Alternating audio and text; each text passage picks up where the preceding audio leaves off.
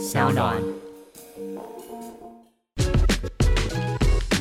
就就就爱讲干话。大家好，我是海太熊，Hello，大家好，我是 Skimmy，欢迎收听就爱讲干话，隔了一段时间之后，默契突然有点怎么样？拉惨。有吗？还好吧，我还不错啊。大家都知可能不知道，因为我每一周都有更新，可是其实 Skimmy 这段时间去了一趟旅行回来而且，我在旅行的时间还不忘发了一些些那个上岸呢，非常认真赚钱的一个人。对啊，很认真。然后呃，因为国门刚开嘛，最近常常会有人去各地旅行。然后这一次我看到你，哦，你每天的限动都是以十几则起跳的，哎，对，因为我有加精选，然后发现杜拜跟葡萄牙各自都超过一百折，所以我还要就是自己筛选一下，因为它每一个精选里面只能放一百个这样子。哦，所以杜拜就有一百个，然后对，葡萄牙又有一百个，然后杜拜。只一只一，一只二，这样吗？没有没有，就是维持在只有一而已。对好，那你要先从哪里开始分享起？那我们就先从先从杜拜开始分享起好了。我们节目标题是超大嘛，男人超大。对，大家一定想知道是哪里超大，对但是要让大家失望了。我们说的是没有 ego 的部分，什么是没有 ego？就是男性自尊的部分。哦，因为我去的我去的感觉确实是怎么说呢？就是我觉得这个地方有非常多，就是一生一定要来体验一次的娱乐，但是它整个地方就弥漫着一股父权的氛围。像是什么？以前比如说，他们的女生搭公车只能就是有前面有大概有十二到十四个保留席是给女生坐的，然后后面是男生的位置。所以如果你是外地人，你就想要你知道去坐后面的，他就告诉你说不可以，你要坐前面，然后帮你指定好。然后男生如果陪同女生的话，那他可以坐在女生的保留席。可是如果这一班已经满了，就算他上面坐的不全是女生，就是也是有男生坐掉，那女生就不能再上来。就说你就等下一班了，too bad。然后所以 rush hour 的时候，就尖峰时段的时候，就有很多女生上不了车。哎，等一下，就是你说前面有十四席的保留席十，二到十四，我不确定具体是保留多少个。嗯那那也就是说，就是呃，如果后面还有空位，然后女生就不能上车。对，因为不那是男生才能坐的位置。那如果前面还有空位，男生可以上车吗？他要陪同女生才可以，那就也没什么不平等，就是几两几波啊？还是后面没有后面比前面多啊。很多吗？就是嗯，哇，对，而且而且还有，我觉得就是他们，就你身为一个女性走在街上，男性们给你的目光是那种不舒服的目光，但是如果你是去的是欧美国家或者是亚洲国家，就不会有这种感觉。不舒服的目光，他们就是非常非常就是直盯盯的看着你，没错，然后你就觉得干嘛？对，他一直看着你哦。他们就就是会经过什么，就是你有看过那个台台湾摩托车骑士等红灯的时候，如果经过个短裙妹，不是就会这样子，目光从这边这样，你知道头跟着他转过去吗？然后就撞树了。大概大概就是那样的，大概乘以三到五倍的感觉吧。哇哦，对，因为我觉得可能是因为摩托车他们至少还有戴，嗯你知道安全帽帽啊什么，稍微遮挡一下，但是没有，杜拜哎、的人没有我我觉得你嗯刚刚描述就很像是你进入一个什么间谍的某一种空间，然后旁边有非常多摄影机，你走到哪里，那摄影机啊，就是这种感觉，就是五六台这样。就是这种感觉，不对呀、那照你这么一说，其实应该会有很多个女生，她们要看谁？都看啊，什么？看啊，对啊，那我突然觉得杜拜男生也蛮忙的。杜拜男对先看一下你，然后再看一下他这样子。对，哦，我之前去过印度，嗯然后听说那个那个叫做印度版的凝视，嗯。就是呃，有一些女生去印度旅行之后，她们就说你要有一点习惯，就是那就是他们的习俗。对，因为我之前去埃及的时候就已经感受到类似的事情了。可是因为埃及我是跟团，所以大家基本上都在游览车上。嗯那、都在游览车上，他们从外面就是你知道越过车窗看着你，跟你走在街上，他们就是中间没有车窗挡住的看着你，是有不一样的感觉。嗯对啊，嗯，但是他们不会这样子看他们本地的女生。因为没有，因为杜拜本地的女生都包的紧紧的，她也没什么好看。哦，原来是这样对啊，突然觉得。哎、我刚刚本来还想说，你用“保留席”这几个词，听起来很像什么博爱座，看似好像不错啊。并没有不错啊，嗯他为什么要这样规定呢？就是为什么？我我是不？晓得那个保留是什么意思，它不是这不就跟以前就是黑人被歧视的时间，黑人就在美国坐公车只能坐在最后面是一样的道理吗？哦，对啊，但是他把嗯女生摆在前面啊。他可能就是这样比较好看到，不知道 whatever，哇哦，天啊！不知道他们怎么设定的。的，反正就是这样子。而且你知道那个杜拜啊，他们的那那时候我去就是他们的那个野生动物之旅，然后导游就在那边跟我讲解一些杜拜的文化，他说杜拜。对本地人很好嘛，因为你是比如说像别的国家，我可能跟本地人结婚，我就可以拿到公民，或者说我在那边生小孩，我的小孩就可以拿到公民。但杜拜就是阿拉伯联合大公国阿联酋嘛，他就是不能这样子，就是你只有靠本地人跟本地人通婚才可以生下来小孩是本地人。如果你跟外地人通婚，你的配偶跟你的小孩就不会拿到国籍。然后，如果本地人跟本地人通婚的话，有非常多的各种的福利。就假设你今天是一个本地的就 local 的阿拉伯男性，然后你娶了一个本地的阿拉伯女性，政府会直接拨给你一块地跟一笔钱，然后你就可以在那个保留的地上盖你自己的房子。那如果因为阿拉伯男性可以娶就是超过一个老婆嘛，所以如果你娶四个本地女性，你就有四块地跟四栋房子跟四笔钱。哇哦含着金汤匙不是是含着金地出生。Yes，就是这样子。那女生呢？女生听起来好像整个法律是有保障他们，因为他说如果你今天离婚的话，那房子会归女性。可是他们同时也有一个好像就是不成文或者是不知道怎么样，反正就可以钻法律漏洞啦。就如果今天我是一个本地的女性，然后呢我被家族里面的某一个人打死了，但他指控我就是在外面跟人家通奸，他只要判六年哇哦！，yes，或者是他可以还可以一颗罚金呢，那我有个问题，如果是嗯阿拉伯女性跟国外人、外国人结婚呢？那就什么都没有啦。哦，然后她就不能待待在阿拉伯，她可以待阿拉伯，但是就是她老公不能进来。她老公可以进来，但他们就是自己就是看要租房或是怎么样买房或什么，他就不会有政府给他们的那些福利，然后她老公也不会拿到身份，小孩也不会拿到身份。哇哦！嗯天哪，这真的蛮不平等的嗯。哇！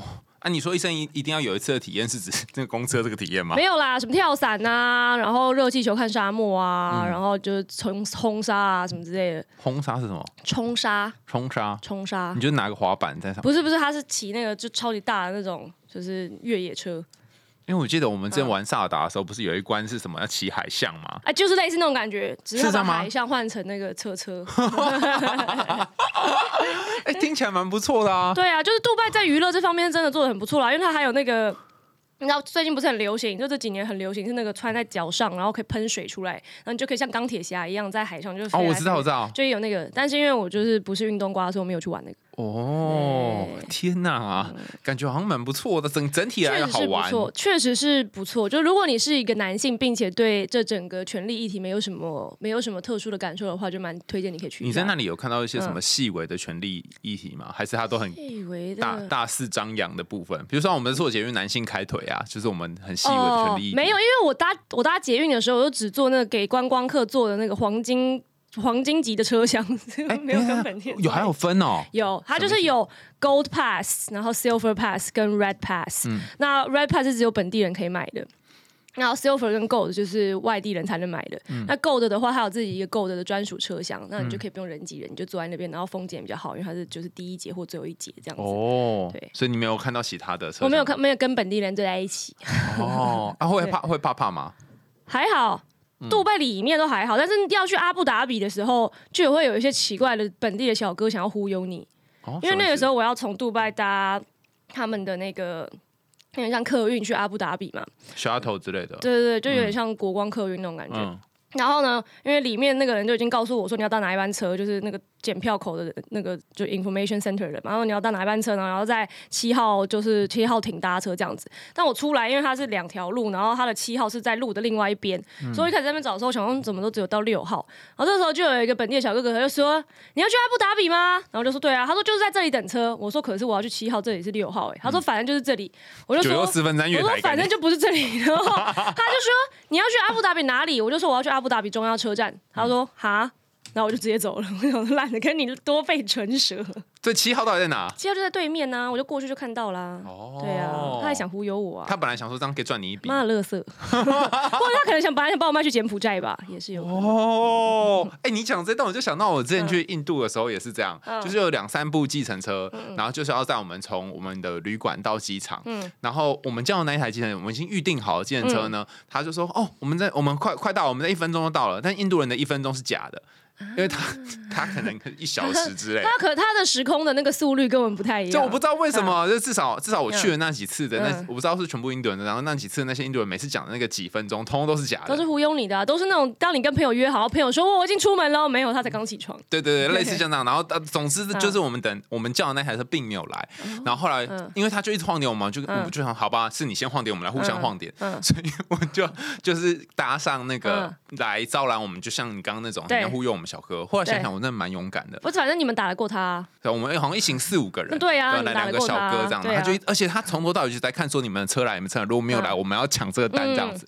就他车非常非常小，他有多小，就是那种小型金龟车。但我们我们四个人的行李，然后行李箱满满满都没有办法那你们可以绑在塞进去啊。车顶啊。没错，他真把是不是他真的绑在车顶，我第一次看到哦。你有看过印度阅兵吗？没有，他们印度阅兵是可以成天，就是一台摩托车上面可以载十个人，然后成天女散花的那个样子，哦然后往前骑这样。我是觉得很猛哎、在 YouTube 上搜印度阅兵，他是真的，他是真的在那个金龟车上绑嗯。层层叠叠叠，嗯。然后因为我们是赶飞机嘛对，好像到距离要起飞只剩下不到一小时，你们也很是心赶欸很大欸，所以等于就是我们赶到那里，因为嗯他跟我们说一分钟到，就我们等一小时啊，你可以想象啊而且还联络不到。然后后来嗯就是就真的就是开到那个机场那边嗯的路途上，你可以感觉上你车上那个行李。一直在。往走，空空空空，我都很害怕会飞出去砸到别的车，但他们没有害怕，没有啊，他们不是不可能害怕的。对啊上海大妈用脚踹骑脚踏车的时候，用脚踹旁边的轿车的时候也不害怕然。后后来还要跟我们说，就是呃，就一边开车，他就一边跟我们讲说，在我们印印度开车有三个好很重要。嗯，第一个是有一个好的喇叭，叭叭，然后第二个是有一个好的刹车，是因为如果你没有刹车，你就会出事。是第三个就是你要好的运气，good luck。啊，确实是这样。反正后来我们就低空飞过，嗯然后在最后一秒进入了那个闸门，然后就上飞机。我是觉得到底是怎么活得回来，是蛮厉害的。真的是，真的是运气很好哎。但是你没有遇嗯到那种奇怪的，你都还算蛮平安的，不是吗？不是啊，我就搭 Uber 是有什么好那个？不是因为我是一个非常注重人身安全的人呐、嗯但是像阿妮塔去杜拜的时候，她就是因为她是跟学校一起去的嘛，她那时候在读 MBA，嗯，那我们就去一个饭店参加完研讨会下来，然后她就叫了 Uber，然后她有一台车来了，像我是车来，我一定会确定车牌是我叫的那一台我才会上，她也没有，她就看到那个人跟她招手，她就上去了。上去之后，突然就发现奇怪，这个人好像不是我叫的 Uber，然后就是一个奇怪的中东大叔，然后那中东大叔就开始跟他聊一些国际的经济的局势什么之类的。聊一聊之后呢，那个大叔就问他说：“啊，你来杜拜这样子，你身上钱够用吗？要不我这里有一点现金，你拿去花。”然后阿丽塔就说：“你们杜拜人都这样给别人钱的吗？”然后那大叔就说：“没有，我只是想说，就是你知道，如果你真的有需要的话，就也没差啊，这样子。”阿丽塔就说：“不 不，我不需要。”后来那个是那个人还是把他载到他要去的地方，然后就下车了，然后就从此大家就各自江湖不再相见。哇，他如果拿了钱，是不是就走干爹路线了啊、不知道，可是杜拜好像本来就有很多人就是秉持着一种日行一善的精神，在为大家花钱。因为我之前也有就是大陆的朋友去，他是在那个名牌精品店，然后他就看中一个包，可他也只是想说这个包我已经有类似款了，那我还要不要再买一个呢？就就有一个阿拉伯大叔经过，就帮他付了钱，就刷了卡之后，阿拉伯大叔就走了。他就只是就是在路边帮孩子买糖果的那种感觉。一个炫富概念，就是哦，反正举手之劳这样。Yep。我你这样一讲，我想到我那个我那时候去印度，的确遇到一个这样的人，他人超级好，他收我们非常非常便宜的计程车钱。比如说，假设这计程车费整天包车是一千块啊，他只收我们两百块。然后他是一个锡克教的大叔，绑了一个那种头，然后带我们去参观，就是他的宗教、他的寺庙，他里面公吃公住什么，就这样陪我们一整天。然后我们一开始觉得完了，这一定有鬼，到最后要要削我们一笔。可他就是人很好，然后就这样，然后最后还跟我们介绍他们的宗教文化，带我们去买衣服，真的就是个良心事业，对啊，所以我就对觉得好像也不一定要把人看那么坏，就是刚好遇到，所以就会遇到好人啦，嗯也是有可能遇到坏人。像我有朋友去墨西哥，就再也没有出现过了。啊，嗯，真假对，就没有回来了。就是他们，她是跟她男朋友一起去，然后她跟还有跟她姐妹嘛。嗯后来他们反正要从墨西哥一个地方要开车到 Cancun，那我们就想说，就是男朋友想要走一条路，然后女生跟她姐妹想要走另一条路，就嗯说那不然我们大家就大家各开两台车嘛，然后我们就 Cancun 会合。嗯那两个女的再也没有出现过了，那后来也联络不上。联络不上啊，就是消失在墨西哥。哇我出国旅行真的很危险所以也是会有这样子的事情啦。那你为什么会选这样的国家啊？因为我本来就蛮想去杜拜看看，就是你知道用金钱堆砌起来的沙漠，因为我很喜欢沙漠，嗯，但是我去之前没有想到那么父权，就是因为我自从开始就接触身心灵圈之后，就是我对能量的感受还蛮明显的这样子。你是去那边感觉到满满复选能量吗？我就在那边，我就一直就是你知道，你内心的反思会开始反思跟当地能量有关的一些东西。那我就会开始反思一些在亚洲社会长大的时候，一些父权在我身上潜移默化加入在我身上的东西。所以其实我在杜拜想明白蛮多事情的啦，就也是有好处。像是什么？像是一些父权带来的，就是女生身上明明你没做什么事情，但是你就是会有一些莫名的就羞愧感，你觉得哦，好像好女孩应该要怎么做，好像做了哪一些事情是就是你知道会被批判或者什么的，是什么让你想到这样？是什么他们穿的衣服吗？还是怎样？也没有，我觉得就是在大家给我的目光中，我感受到这股能量之后，心里开始有一些自己的反思。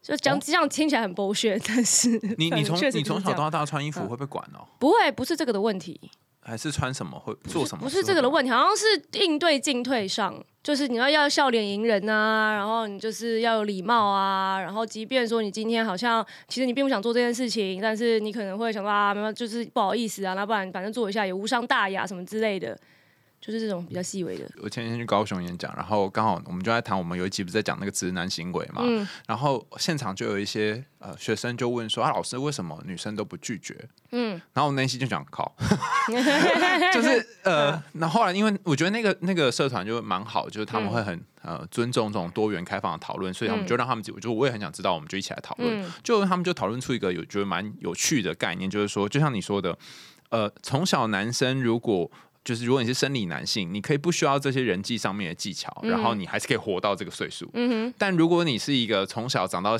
这个岁数的，譬如大学的女性，嗯如果你不知道要怎么样应对进退，或者是呃委婉的拒绝的话，你好像很困难活到这个岁数。或者说你可能受到的挫折会比生理男性就稍微多一点吧。对，嗯。然后，然后再加上就是这些生理男性可能没有被训练要怎么去阅读那个委婉的拒绝，所以变变成我们之前谈那个直男行为诱色对。所以为什么不直接拒绝呢？我在猜是不是在直接拒绝的过程当中，就是女性也有某一些东西绑着，他们没有办法直接拒绝，对，是什么？如果直接拒绝，人家就会觉得我不好。我没有，就是觉得说，哦，我怎么会那么的失礼啊？或者是说啊，是不是我其实有更好、更聪明、更高 EQ 的解决方式呢？但其实就没有，你不想要就直接说 no 嘛。啊？怎么会还要去想出有更高 EQ 的解决方式？哎，会啊，大大家就是会一直会，你知道，你没有看那个，我觉得就是像是公众人物，男生跟女生公众人物在面对一些使他们愤怒的，就是言论的时候，如果今天这个男性是用愤怒的方式表达，大家就觉得说，哦，他很 man，啊还有就是你知道为，就是你知道捍卫自己什么的。但女生如果发怒就啊歇斯底里，对，是吧？就是我们之前喊那个 Chris Brown 的那件事嘛。对啊，哦，真的耶！哎、你没有说没有说，我还没有想到这件事哎。啊然后，嗯然后如果今天是男生落泪，就觉得他很娘；但嗯如果是女生落泪，那就是典型的女生用对，就觉得，哦又讨拍，对，又博取嗯同情，这样。而且我跟你说，我发现就是我原本想说，在杜拜的欧洲啊、美洲男性，就是你知道，大家可能来自你知道比较我们习惯的世界，也许比较好一点。没有哎、我觉得就是那个燕子食楚的故事。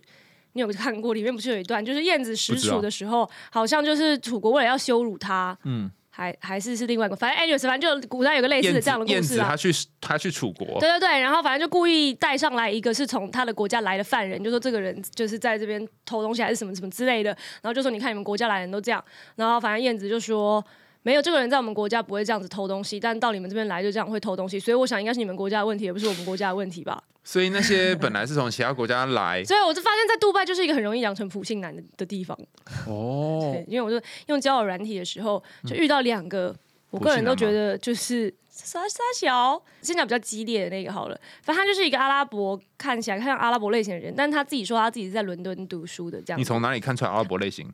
就是等一下给你看照片，然后就整看起来就是一个阿拉伯类型的人，就你知道黑发，然后大胡子啊什么之类。但是他在伦敦读书啦，好，这个你可以哦我不行。但是我为什么会 match 他？是因为我觉得他的字界实在是太荒谬了。嗯嗯，他写说生理男，然后顺性男，然后异性恋，然后他写说他自己是一个 dom。就是我们之前聊过 BDSM，、他写说他自己是个 dom，然后他又说他自己是一个心理师，嗯，然后接下来呢，他又说我喜欢建立就是有有深入连接的关系，然后下一句立刻就说，但我不喜欢聊很长的天，我们要么就直接出来喝一杯。我想说，你妈妈不就前后矛盾吗？对吧那么深入聊天，可能还是可以很快速进入啊，看他有没有办法啊。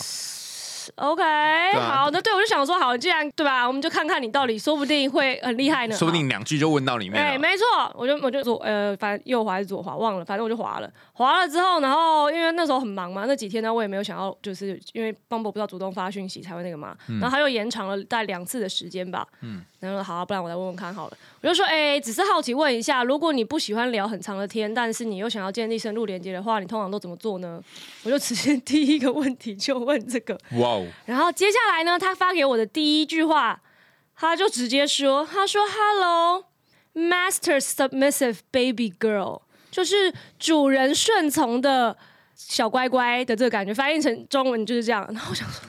没有，他们他他他他可能想要先营造那个剧本，我不知道，然后接下来他就开始发了两个一个一一一分钟的语音，尝试要回答我这个问题，但没有，他第一个一分钟的语音就一直在吹嘘说自己会讲，说谢谢你好，吃饱了吗？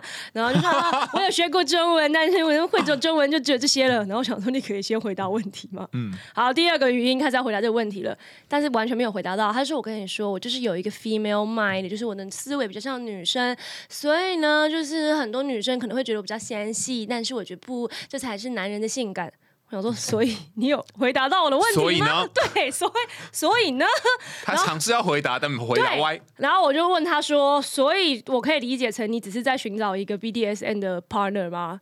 然后呢，他就说：“天哪，我对你得出这样的结论实在太失望了。”然后我想说：“算了算了，聊不下去了，聊不下去。”然后我就不想再回他了。然后他就开始发一大堆很长串的讯息来，就说什么、哦我对本我觉得你是一个很聪明的人呐、我看看到你的那个字界跟那你给我的感觉，我就觉得我们俩应该会很聊得来。然后呢，然后就叽里呱，然后就说我希望你在就是阅读我的个人字界，你不要得出这么肤浅的东西，因为我是一个很有深度的人。啊，接下来呢，他就发说，如果今天晚上几点在某某某一个 bar 你觉得 OK 的话，那你就回答我说好的主人。如果你觉得不 OK 的话，那你也是跟我说谢谢，就是 Thank you sir 这样子。然后他就我就不回不行我就不想回他，因为我觉得实在太智障了。他又过了没多久又发一个问号，然后再过没多久又再发了一个问号。怎么进入自然行为行为研究社的路线了？对对，然后我就跟他讲说不好意思，我说虽然你自己营造出来的你个人的这个外在确实是一个很有趣的你的假象，但是我不喜欢跟我不确定他这个人个性到底怎么样的人出出出来见面这样子。然后呢，他就说、哦 OK OK 啊，那你现在是要换 WhatsApp 还是换 IG？哈，然后我想说太荒唐了，后来我就再也没有回他了。然后一直到我离开杜拜前，他都还是时不时发一个问号。然后呢，最后一句好像他是说 add your master's Instagram，然后给我他的那个 IG 的那个账号，然后我也没有理他。加你主人的 Instagram。耶、我想谁呀、你他妈是谁呀、然后哇哦样，那你 他每次发个问号，你就发个五个回击他好了。问问问问问，哎、你刚刚讲这，我就突然想到一件事、哎、嗯就是呃，后来我去看那些指南行为研究社这几这几次的，呃就大概是我们上次讨论之后的嗯这两个月的内容，我发现他们有一个特点，我们上次没谈到怎，么样？就是他们会奠基于非常小的事实，然后做一个超级过度的推论。哎，好像是对，那为什么呢？哦，那是因为我最近在看那个什么把妹的书，就是他国外在讲的 game 那那个、嗯那系列，然后他就有提到一个技巧，但这技巧在看人用，嗯就是说。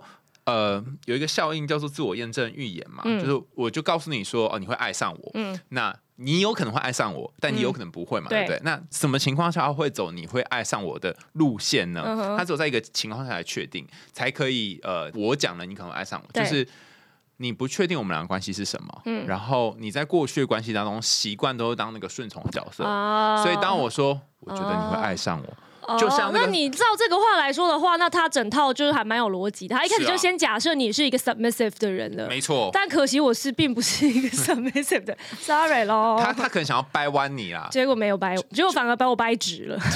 他可能他的力道不够，然后你是钻石等级的，而且而且而且而而且而且，杜拜的人他们就是整个在交友软件上观察到的风气，就是因为我自己本身习惯的是，大家至少先做个人聊个天，互相理解一下，说这个人的个性啊、兴趣爱好到底是什么，大家可以看得出这个人的就是人品怎么样，再决定要不要出来见面嘛。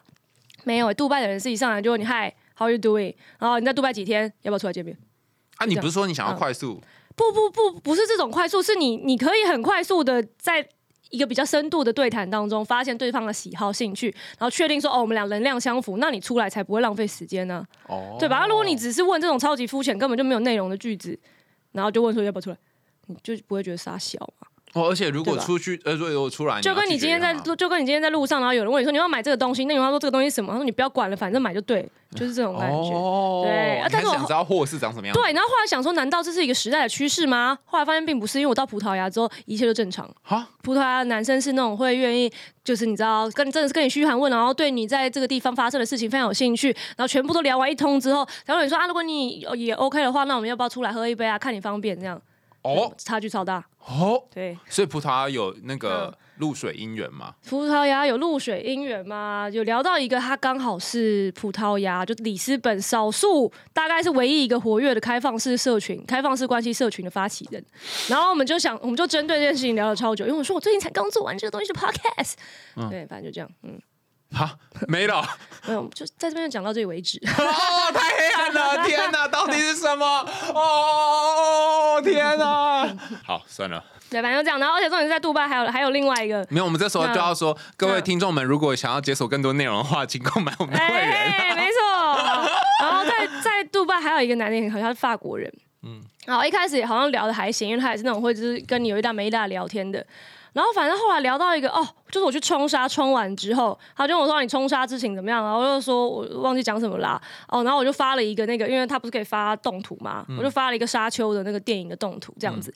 然后他就说你是不是也想要在沙漠中遇到就是甜茶，就是那个男主角。嗯，然后你是不是想要在沙漠中遇到甜茶？我就说不不不，其实我比较喜欢演他爸，就演公爵那一个。嗯，然后他就说哦，很高兴知道原来你也喜欢就是年纪比较长然后有胡子的男性。还有什么你的需求是我需要知道的吗？然后说呃，sexy arms。然后呢，他就发了一个他的手臂的照片给我，但他的手臂就是非常普通的一条肉肉的手臂，然后像哆啦 A 梦那样吗？也没有那像哆啦 A 梦，但是就是也就是非常普通。然后我就立刻截图发给我的姐妹，我就说：“哎、快看这个普信男，看看这个 sexy，arm。快看这个普信男。”自以为 sexy arm 大家就吐槽他，吐槽了一波。那你讲一个 sexy arm 可能是像什么样？很多很多男性肌肉没有，不是不用，你就只要线，就是有线条，然后有青筋，基本上就是 sexy arm 了。所以其实也不难吧？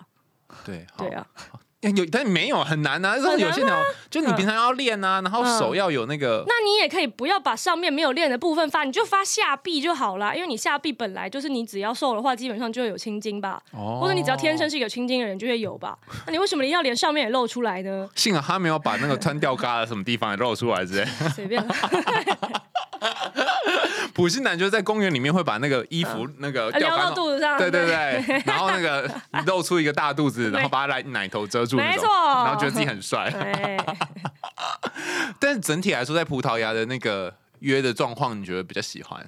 对，我觉得好像就是欧美挂的比较，可能我也是在欧美长大的吧，嗯，那个氛围比较比较舒适，而且因为在在里斯本街头，你就会看到很多 LGBTQ 的。就是同胞们，就是那种就是穿穿超辣男生，然后染蓝色的头发，然后旁边牵着另外一个男生这样子，大家也就是很非常自由和平的走在街上，哇哦，所以风气差很多。风气差很多。等于你去两个地方，有一点像是洗那个温泉跟冷泉的感觉，而。且因为我在两个地方都有把那个可以配对到女生的这个机制打开，所以照理来说是可以配对到一些当地 LGBTQ 的妹子们的。但是在杜拜就是没有，完全找不到这类型的人呢。但是在葡萄牙的话就比较多。啊？什么在？原来在嗯，在杜拜不会？哎，对，也不可能有他们那么保守对，就是我我大概有一两个啦，但是也就只有这样了。哦，可能就要下载一些拉子的 APP 之类的，或许也不知道他们那边，因为好像因为像我用他们当地的网络的话，我没有办法用我的 Line 打电话，只能用 Facebook 打电话。哦他们好像有只是一点点的自己网络上的控管。嗯嗯而且你这次不是自己一个去吧？你还跟你家人？我杜拜是自己去啊，然后葡萄牙才跟我爸妈。嗯，对啊，你跟他们去旅行不会觉得有一种复杂的感觉吗？这一次已经算是我们调试的比较好的了。不然我们之前每次家族旅游，就大家一定会大吵一架。因为我爸是那一种，他一定要把行程排得非常满，他是那种六点到六点十五准备早餐，六点十五到七点吃早餐，七点到七点半准备出门，然后八点出门之后，第一个景点九点要去哪里，然后十二点在哪里要吃什么。餐厅，然后全部都要先规划好，然后有一张自己的 Excel 的表格的那种人。然后他是每到一个景点，不管这个景点有多垃圾，他都会逼我们一定要下去走走看。他就说来都来了，赶快下去。我们都已经很累的要死，然后还不让我们在车上。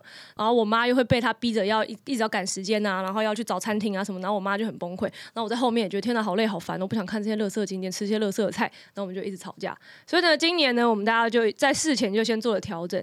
今年就是没有人要走爸爸那个 Excel 系的路线，大家就是稍微有排好要去什么景点，然后松松散散的有去到就行。然后中间呢，如果他们想要吃中餐，就是中式的餐厅，我可以陪他们吃几餐。但是如果晚上我自己想要去吃一些就是当地的美食的话，那我们大家就各玩各的这样。对，那你爸在这个就是 Excel 系的路线突然转换成这种 casual 路线，他应该不行吧？他好像 OK 嘞，为什么？他就是经过前面，因为我妈已经跟他抗争挺多年了。然后所以呢，他这次我妈就跟他说，我们这一次难得就是你知道跟女儿一起出国，已经过了三年没有跟女儿一起出国了，我们这一次就要让女儿开心。然后爸爸就说好啦，但他自己还是其实自己有偷偷做一个自己的表格。搞老半对，天然后因为像有时候我去，像我去那个波尔图的时候，因为我自己有去酒庄，他们说他们不要去嘛，嗯所以那一天我爸爸就把他的表格拿出来，带着妈妈都用那个表格上的行程这样子。我还以为说他把表格拿出来说，女儿这份是你的，拜托不要，他还帮你先做好了一份。哎、你爸这些年来到底都经历了什么？他怎么可以有这么大的转变啊？他好像觉得他以前确实就是做人不太厚道吧？嗯，对然后他这次觉得说他想要忏悔。对，哇，那面对你爸的改嗯变，你有什么感觉吗？有啊，就觉得很好，就觉得我们家里人大家都被心理学拯救了。哦，我我还在想说，你会不会这次上演一个大和解之类的？大和解嗯没有，我们一直以来都在和解的路上啊。哦，没有大，就 微微和解，就是类和解所以这次通通没有吵架。有还是有吵，因为我爸他后来有一只眼睛眼中风，嗯嗯，所以他其实有一只眼睛的视力不好。当他要开车的时候，因为我一直跟他讲说我可以开，他就是一直不给我开，然后呢他就要自己开，但他自己开他又没有办法同时看 Google 导航，所以就变成他旁边的人就是我要一直帮他盯着 Google 导航，然后他会随时要问你一些问题，说我还有多久。那你就要告诉他说，你可能还有几公里要下，要从哪里下去。对啊，你就从前方五百公尺以下匝道就好了。对，但他有时候会在才剩大概两公里的时候，问你说我等下走哪？然后或者已经到圆环，说是这个吗？然后他自己在那边很紧张。然后所以你知道，其实这是蛮高压，一两天还行，到第三天的时候我已经累得不行了，而且再加上我前面有一个景点，又因为我就是时间，就我不知道他冬天跟夏天的时间关门差一个小时，就没去到，然后那天很不爽。然后所以后来我就觉得很烦，我就觉得到底看导航有什么难的啊、你明明就有一只眼睛是好的，你不能放在你你好的那一只眼睛的旁边吗？这样子对，后来不是不是，嗯他不是可以开那个 Google 会讲对啊话吗？，不行啊，他要你帮他再复述一遍。哈，所以 Google 讲话不行，要 Google 讲完话之后，女儿你还要讲一次你。要一个真正的人类再帮他重复确定一次，confirm 一次，说这个 information 是正确的。哇靠！天哪，他刚才雇佣一个，对然后，然后我就说：天呐，你一个人开车，我们去，因为我我如果我醒着的话，然后我妈在后面睡觉，我就很不爽，我就说不行，给我起来跟我聊天。然后所以我就跟我爸说：天呐，你一个人开车，我们三个人都要陪着你一起，就是开这台车。然后，因为我爸又是一个他自己如果要操纵一些机械，他觉得很慌张的时候，他就想叫我们一起去。所以有一次在里斯本，我们去一个公园，然后停在底下那停车场，嗯，那不是要缴费吗？嗯，然后我爸说：“你们快点来看这个缴费亭到底要怎么用？”我就说：“你现在连缴一个费都要三个人一起缴了吗？”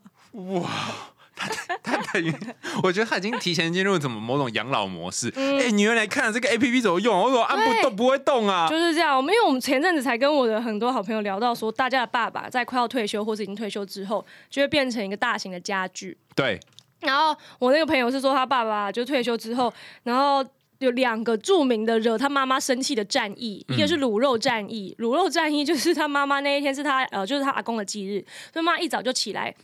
开始准备要准备要拜拜的菜啊，然后又要洗衣服啊，然后洗床单啊什么的，所以妈妈很忙，然后就炖了一锅肉，然后妈妈就去外面就是晒衣服了。然后呢，他爸早上起来，然后就慌慌慌到厨房去倒水，然后就看到那个肉就是就是已经快滚了嘛，滚了，他不是就会从那个锅盖旁边溢出来吗？他明明你就自己把火转小就好了，没有，他非得要冲到外面，然后叫他老婆说卤肉卤肉卤肉，然后他老婆就想说傻小，然后进来之后。大暴怒，就说你他妈不会自己关是不是？然后就开始一阵咆哮，然后爸爸就打电话给他，就是说怎么办？我觉得好像惹你妈妈生气了。然后他跟他哥就说：“我劝你现在先开车出门，那等到整个菜都好了，然后妈妈已经气消了之后，我们再叫你回来，这样子。”那为什么他不能够自己把火关掉？不知道，他不会使用瓦斯炉。他会啊，他就不不知道到底有什么问题。然后另外一个战役是九楼战役，就是他们家好像住在就是有五楼还是哪里吧。然后呢，早上有一天早上，他就是气急败坏地冲下楼，然后就硬要叫就是他老婆跟他一起上楼去看，说为什么他的卧室会这个样子。哪样子？想说到底怎样？上去之后，原来是对面九楼好像有一个那个反光还是什么的，然后所以太阳照到九楼之后会再反光，然后照到他的房间，然后把他亮醒了，他就觉得很生气，然后他就问他老婆说：“你告诉我为什么会发生这种事？”然后老婆就想说你是不是有毛病，太夸张了吧！反正就是这样。哎、可是你在嗯九楼战役，我之前有遇过一个完全一样，但我是在对面那个角色。哦你因为我是照到别人的嗯就对我家是照到别人的。然后有一天晚，就早上就是我比较晚起来，然后就一直听到那个楼下一直哐哐哐哐一直敲门这样子，然后就到底是发生什么事，我就去开门，他就说他跟我说你们家。阳光照到我们这边来，嗯。就是你们是因为我们在窗户的下面有放一个小小的然后风水那种嗯反射镜，嗯。就是为了要挡煞什么之类所以阳光照到那镜子之后，然后会反射，啊然后照过去那边，然后说嗯请你把那个镜子拆掉。嗯，然后我我就想说，哈，有这个东西吗？哈，然后去看，诶，还真的有哎，原来是我阿公装的。啊，后来拆掉了吗？就因为那、嗯。因为我阿公已经走了嘛，所以我我也不知道那到底是、嗯。是有什么实际上的功用。听说是挡煞，后来就说，因为我人很好，我就把它拆掉。嗯拆掉之后，开始整个晚上就觉得啊，真的？假的？对，所以我觉得那说不定有什么真生死的功那你不能稍微用磨，就是磨砂的纸把它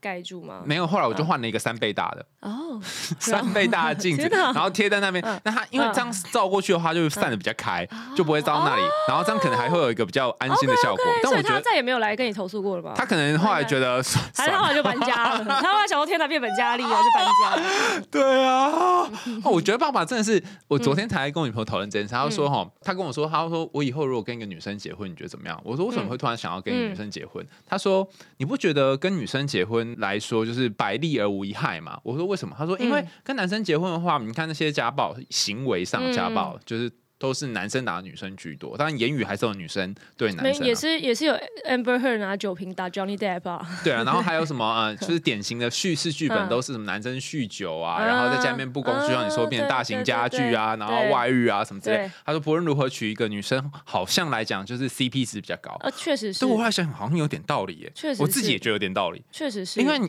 这样算起来，女生的平均余命也比较长啊。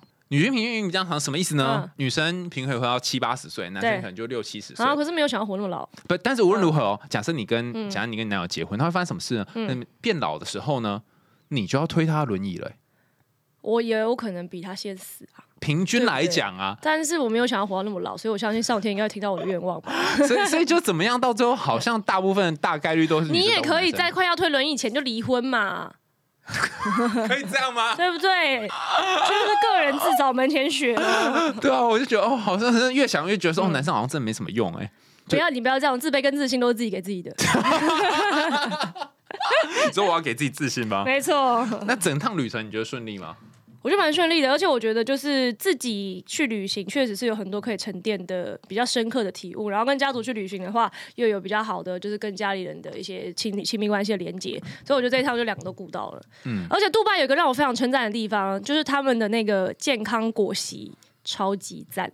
什么意思？他们就是用生新鲜的水果，然后可能加牛奶啊，或者是加优格，然后就打成果昔，然后里面会加一些那种就是阿萨伊果的那种小小种子，然后就很健康。然后你喝了又有饱腹感，因为那个种子就可以就嚼嚼嘛，所以你一一阿棒面萨伊果是什么？阿萨伊果是一个营养价值非常高的果实。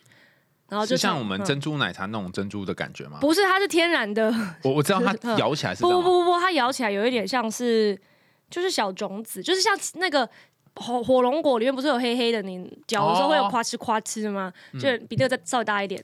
哦对，然后所以我就在杜拜就每天狂喝果昔，而且那喝一喝你就觉得饱饱，你就不会再吃别的对，而且。又很健康，哇我超喜欢的。你们去那边根本就是果汁消费富翁。我真的是果汁消费风，就是果昔之都。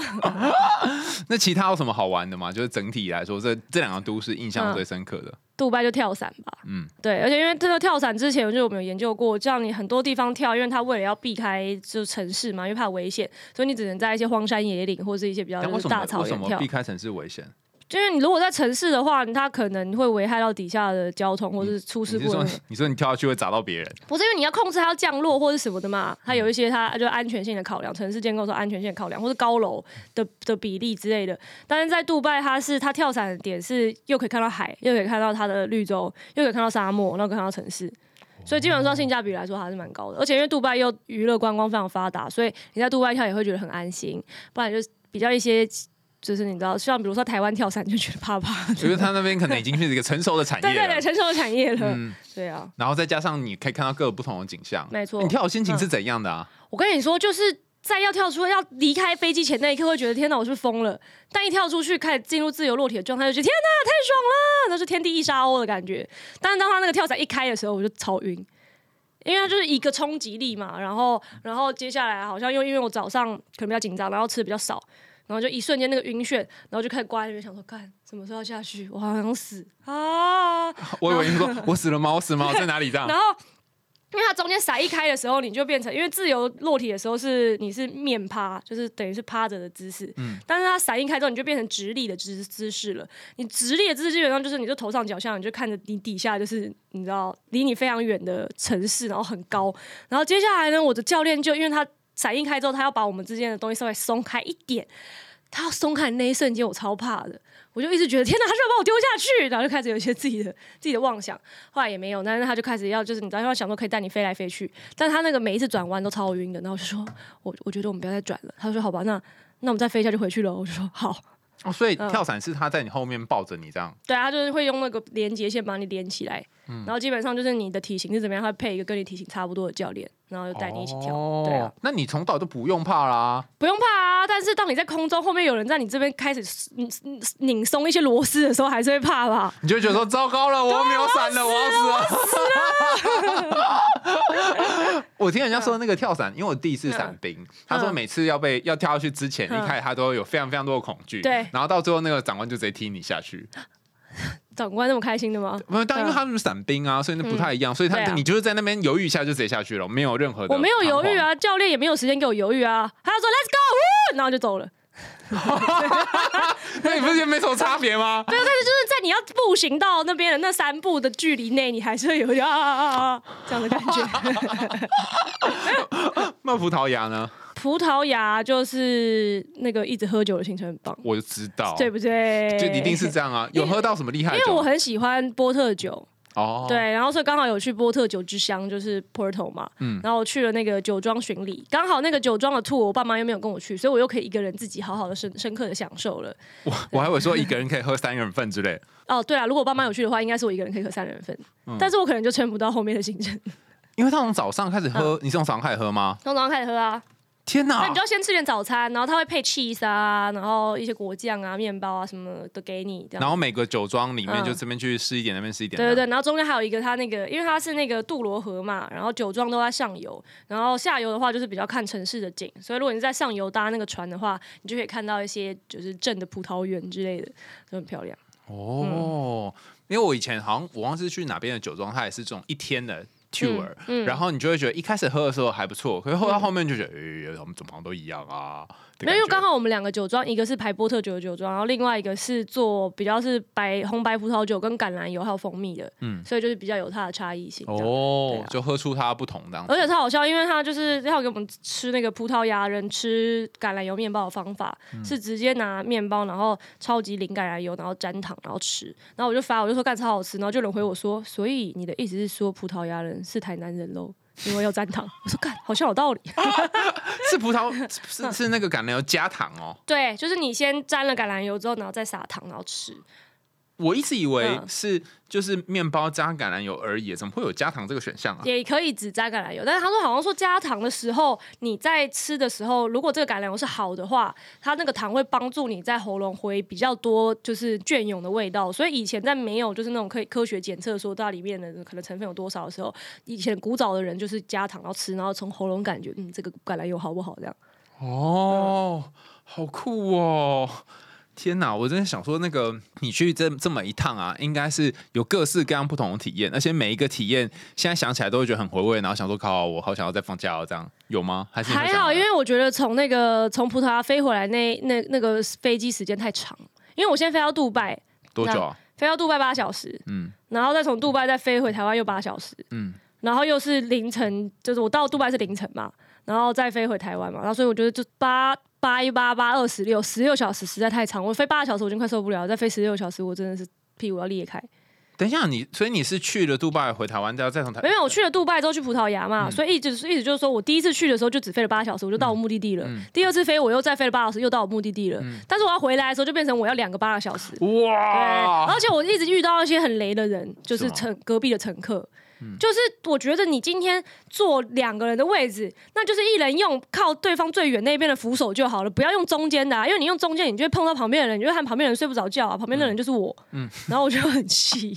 对，你说他会他会占据你中间那个，他就会这样想要靠在这里，然后他的手就会碰到我。可是我是那种，就是如果尝试要睡着的时候，有人不小心衣服什么磨到，我就会我就会醒来的，然后就害我很难睡。嗯，然后尤其是在飞去飞去杜拜的路上，就有一个阿姨，她就是一直要动她的外套，一直要动她的外套，然后外套又很大，然后。后外套就一直打到我，然后我就跟他讲说：“阿姨，不好意思，我们俩可不可以各退一点？因为你这样我真的很难睡。”但阿姨就一开始说、啊不好意思，不好意思，然后就缩到超旁边之后，过了五分钟他又回来，对然后我就很气，然后我就一直拿我的手机顶着他，然后后来搞得他到对。你到底是怎么可以想到这一招？你以为是刀子吗，我就？拿打手机顶着他，后来发他就发现说，他每次一靠过来就有个硬硬的东西顶住他，他然后他就把手他到底有没？有睡啊？他后来有睡着啊？但是你睡不着啊。没有，后来我就是用手机这招之后，因为他就退比较远之后我就睡着，我就一边拿着手机一边睡着。你真是很勇敢呢，你不怕手机被他抢走哦？不会啦，就台湾阿姨她抢我手机干嘛啦？啊，也是有点道理哦。我 而且在飞机上他是要怎样？好像也不能去拿。对啊，我之我之前有听过那个那个叫什么中间扶手的研究，对，中间如果是三个人的位置，嗯那就是那个扶手，两个扶手都是他的。三个人问哦，对，就对。就是左边跟右边都是他们没错。嗯然后，然后他们就很想知道说，到底嗯。谁会 occupy 中间那个扶手，嗯。所以得到两个结论对。第一个结论就是说，一男一女坐嗯，男生会 occupy 那个扶手。对，然后如果是两女座，嗯，两女座的话，就是老的那一个会 occupy，哦，不是吗？两女座很有趣哦嗯。两女座就是谁先碰到中间那个扶手，嗯他就 occupy 那个扶手因。为我中间有一度趁他把扶手拿走的时候，想要 occupy 那个扶手，但是好像是我身高的限制，我觉得有点不舒服。你是不是比较慢才坐到那个位置上？对？可是我因为我我有我有一度占据那个扶手，但我觉得不是很舒服、啊啊重点不在于一度占据啊，他的那个研究就是说你要第一个占据的人。啊。所以你，应该是那个阿伯、阿伯还是阿姨？对总之他应该是他比我先上对对他应该先上飞机嘛，所以他就 occupy 那个扶手啦。所以下次你就恶当那个先上的。可恶所以！两女的情没关系，我现在就还是使出手机这一招哈。我现在要搭飞机，我就在我的手机就换成那铆钉的那种手机壳。哦，好笑！所以所以整个旅行当中，就我我是觉得最好玩的是你搭飞机这一段啦，是吗就对谢喽，谢喽。们所以你不会怀念，就要回回去继续度假这样。会，但是一想到搭飞机，想说再缓缓了好了，不然那个飞机真的太耗能了。真的搭飞机真的好累哦，嗯搭车你就觉得哇，真的要死要活。没错好啊，，那因为我们就已经开放旅行了嘛，然后大家陆陆续续有出国去各个不同的地方玩。那如果大家有有趣的旅行经验的话，欢迎就是到我们的 IG 或者是在我们的节目下方留言告诉我们说，哎，你你这次去旅行有什么有趣的心得？那你可以留言跟我们分享，我们在节目上面跟大家一起讨论这样子。我也想跟我们一起探索更多神秘、深层或欲望横流的人性吗？赶快订阅追踪起来，跟海太兄还有 Skimmy 一起在每个周四听一个解放自我的故事。我们下次见喽，拜拜。拜拜。